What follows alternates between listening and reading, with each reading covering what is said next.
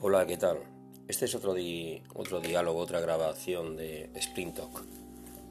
Es un despacho de psicología y yo soy Gustavo Ruiz, el responsable del despacho. Trabajo a distancia y trabajo también en el despacho en la calle O'Donnell de Madrid, así que bien céntrico. Bueno, hoy voy a hablar de escritura. Hay mucha escritura como terapia, hay muchas eh, eh, formulaciones terapéuticas en las que se sugiere que puedes escribir. Con el tiempo nos hemos acostumbrado a escribir cada vez más y más. De hecho, una de las ventajas de las redes sociales es que nos obliga a escribir, aunque algunas nos permiten dejar mensajes, pero estamos tecleando continuamente. Entonces incluso personas que no tenían el hábito de escribir lo, hacen hoy en día. Tienes aplicaciones que por 3 euros eh, te dan un montón de prestaciones y las puedes llevar en el móvil y, verlas en tu ordenador o en el ordenador de cualquiera teniendo el acceso como usuario y con tu clave. Una de las que me gusta se llama Diaro, como diario pero quitándole la última i, Diaro. Es bastante buena, eh, se maneja en diversos idiomas y te permite entradas diarias, eso es un diario. Hay algunos otros procedimientos para escribir, sobre todo cuando estás pasando por una época dura o cuando estás en terapia, que muchas veces Mm, como que te dejas eh, caer en los brazos de la terapeuta o del terapeuta y, te inhibes un poco, ¿no? Confías en que te lleven y que te ayuden a atravesar el río, ¿no? El proceloso río porque el que mm, transcurre tu vida en ese momento.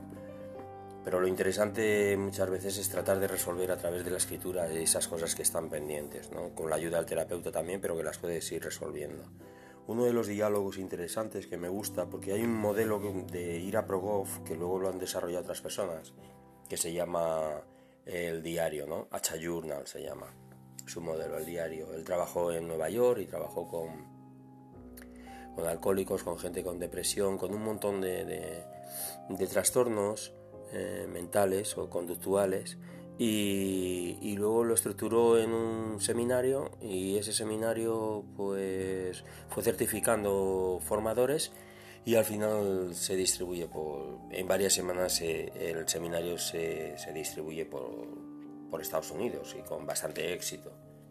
En Europa no ha llegado con esos formatos pero bueno a mí me gusta plantear una parte de esos seminarios como, como herramienta terapéutica una de las cosas que me gusta dentro de lo que serían los diarios es escribir no tanto del día a día de lo que me ha sucedido, cuanto tener conversaciones con algo o con alguien. Entonces puedes tener conversaciones dentro del modelo IRA Progov, podrías tener un diálogo con alguien de tu pasado. Puede ser tú misma o tú mismo, o puede ser un amigo o una antigua pareja, o alguien que falleció y que quedó algo pendiente, o, es decir, tener un diálogo en ese diálogo le tienes que dar la voz a esa, a esa persona o a esa situación. Le tienes que dar la voz. Tienes que escribir como si se tratara de teatro.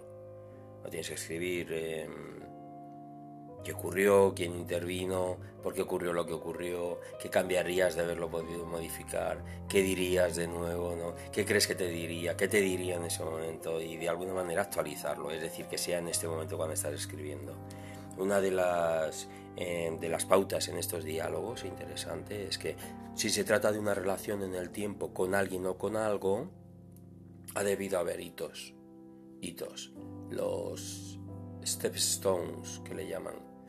Que son esas piedras que utilizas para saltar, de, para atravesar el río, por ejemplo, que hay piedras, ¿no? Y vas saltando de una a otra es la única metáfora que se me ocurre. Bueno, pues son los steps stone. Cuando tú tienes una relación contigo o una relación con alguien, hay esos momentos, ¿no? Esos hitos, esas circunstancias clave, ¿no? Bien para que se estableciera la relación, bien para que comenzara esa circunstancia, bien para que se modificara la circunstancia en positivo o en negativo, o bien para que terminara la circunstancia, ¿no? Aunque tú no la quisieras terminar o finalizar o lo que fuere. En el caso de de, por ejemplo, el diálogo con el cuerpo. El cuerpo es muy importante para la mayoría de las personas. De hecho, somos cuerpo, ¿no? Aunque pensamos que está la mente y el cuerpo, en realidad solo existe cuerpo, en principio. Bueno, si tienes un planeamiento religioso existe el alma, pero el alma pesa muy poquito y no sabemos dónde está ubicada. Entonces, en principio, lo que te pueden ver, lo que te pueden tratar, lo que tú puedes observar, etcétera, es el cuerpo por fuera, ¿no? Por dentro no, por fuera. Tu mente está en el cuerpo, tu mente está en el cerebro, la configura el cerebro. Es la conciencia de ti mismo, de alguna manera, la conciencia de que eres único o única, pero está situada en tu cerebro. Si perdieras tu cerebro, si alguna enfermedad provoca o produce que tu cerebro no funcione como está funcionando en estos momentos, dejas de tener la conciencia de ti. De hecho, hay enfermedades degenerativas que, te provocan eso, ¿no? Que desaparezca la conciencia de uno. Dicen que en el caso del Alzheimer lo que desaparece con el tiempo es el yo. El yo deja de existir, lo cual es terrible, pero por otra parte, bueno, como deja de existir tampoco lo vas.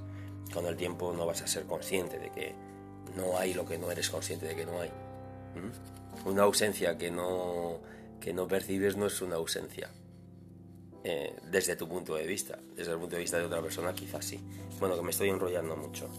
Mm, el tema de, por ejemplo, a la hora de trabajar con el cuerpo, es intentar buscar aquellos hitos, aquellos momentos en los que te has sentido mal con tu cuerpo y eso te ha podido llevar a un trastorno de conducta alimentaria, por ejemplo, o a una depresión.